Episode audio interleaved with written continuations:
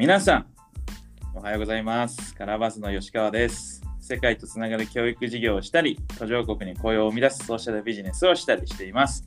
このラジオは世界で見て感じていることを鮮度高く皆さんと共有するラジオです。皆さんの見える世界が広がることにつながると嬉しいです。ということで、本日はなんと第1回ゲストをお招きした YOH ということで、えー、ゆっちょこと増井さんをゲストにお迎えしております。増井さんお願いします。はい、お願いしおます。願いします。イエーイちょっとですね、はい YOH 長らく続けてきて、これちょっと徹子の部屋風にゲストを呼ぼうっていう話で盛り上がりまして、なんと第1回ゆっちょということで、やった。ごご出演ありがとうございます。いえいえ、こちら。断られたらちょっと寂しかったんですけど、快諾いただいて。はい。嬉しかったです。で、ありがとうございます あのー、手探りなんで、はい。よろしくお願いしますい。えいえ、お願いします。で、ちょうどこの、じゃあ、ラジオよろしくってさっき言ってから、この収録ボタンを押すまで、まあ、ほんの2分ぐらいなんですけど、はい。あの、なんか我々のこの収録って、この時代にもかかわらず、うんあの、ほぼ電話っていうか、顔も見れるのに顔をわざわざオフにして、うんうん。あの音だけでスマートフォンに向かって遠隔から話してるっていう、まあ、このスタイル。どう？いや、ここまで。今やってみて、すごいうん。シュールです。そうだね。なんかしかもシュールだね。しかも今、パソコンを開いてやってるじゃないですか。うん見るもんないんだよね。パソコンそう見るもんはただ収録中っていう文字とこう 時間だけが見えるというなんか何っていう状態、なんかすごいねシュールです。そうですね。あのちょっと限界くらいは顔を出すパパターンもやってみようかなとは思うんで。うんうんうんうんうん。はい。まあでちょっとは初めましての人もいると思うんで。はい。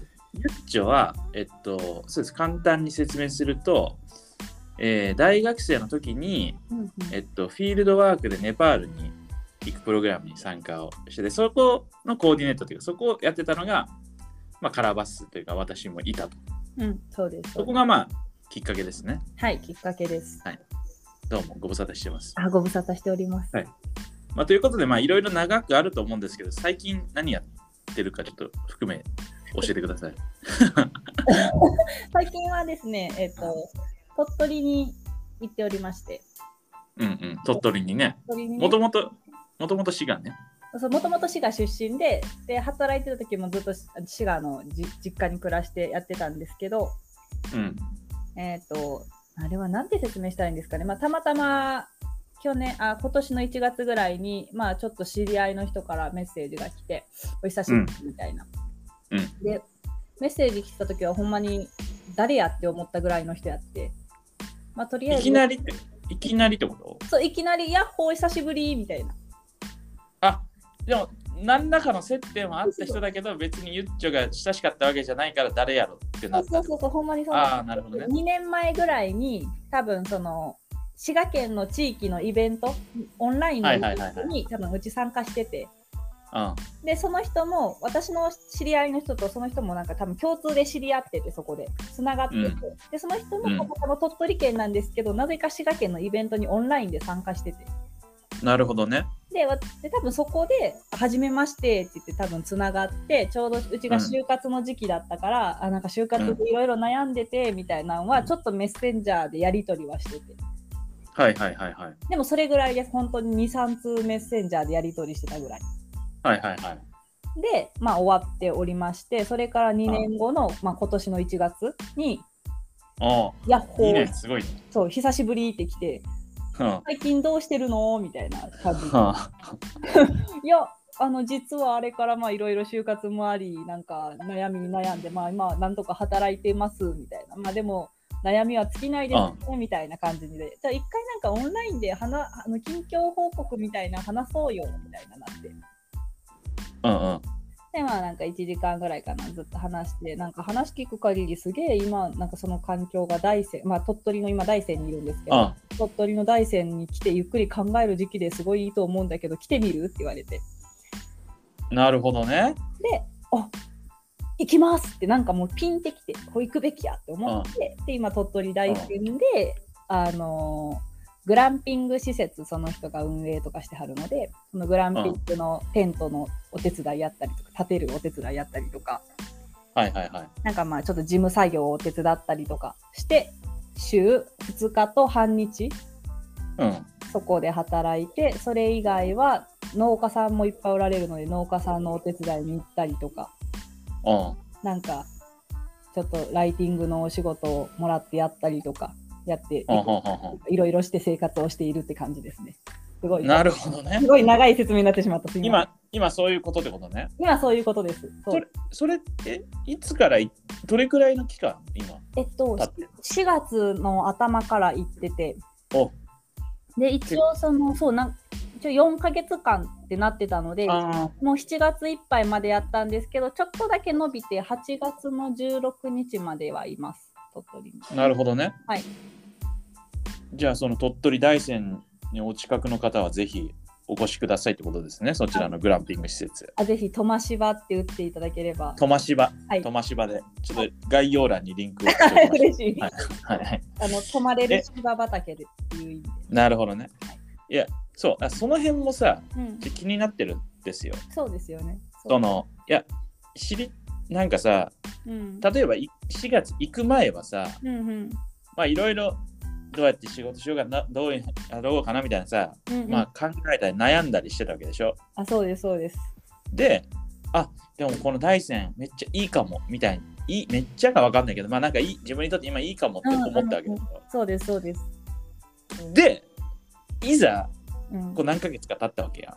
うん、立ちました立ちました。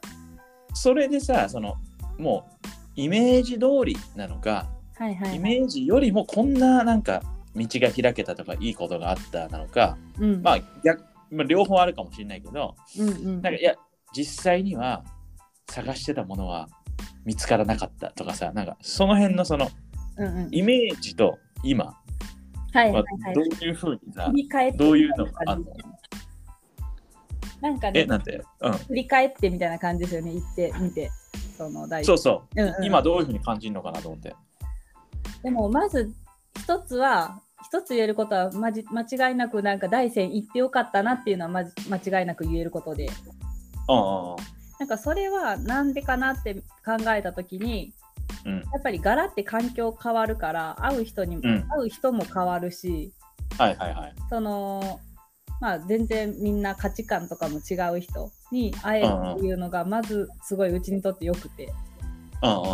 でしかもなんか大山に暮らしてる人ってすごい農農家の方とか、まあ、自分でいろいろ仕事してる人なんか個人事業みたいなのやってる人がすごい多いからはいはいはい。なんていうのかなこう会社に勤めてるみたいな働き方じゃない働く人たちにこう囲まれるっていううんのすごいそのうちの時期的にすごくよくて。